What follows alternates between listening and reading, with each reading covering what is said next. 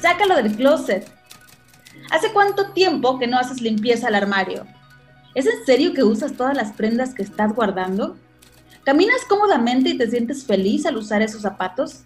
¿Y esa pijama morada que te regalaron hace más de un año y que ni siquiera has estrenado? ¿Por qué permites que te esté robando espacio? A veces nos resulta difícil desprendernos de algunas cosas, aunque no nos queden bien, aunque no nos gusten, aunque no nos hagan sentir felicidad, aunque nos traigan tristes recuerdos, aunque solo sirvan para estorbar.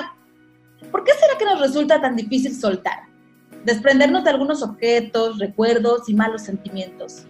¿Por qué será que nos aferramos a ellos? Ya despréndete de esa ropa vieja y de esos malos sentimientos. Tienes un vestido, un pantalón o quizá una percudida camisola que es tu ropa preferida para hacer la limpieza ruda.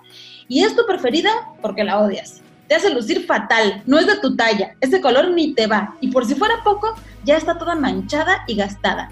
¿Por qué la usas? ¿Cómo te sientes luciendo así? Pregúntate. De la misma manera como hacemos con la ropa, hacemos con los pensamientos, con las emociones, con los sentimientos. Los conservamos aunque no nos vaya bien, aunque no correspondan a nuestra talla, aunque ya estén muy gastados, aunque solo estén estorbando y ocupando un lugar bloqueando tu progreso. Saca de tu closet todo aquello que no merezca estar ahí, todo lo que no te haga lucir como la persona exitosa que mereces ser incluso para hacer limpieza o el trabajo rudo o sucio. Mereces vestir con dignidad.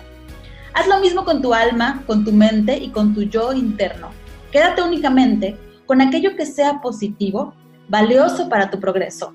Admite solamente buena calidad. Estrella Cisneros.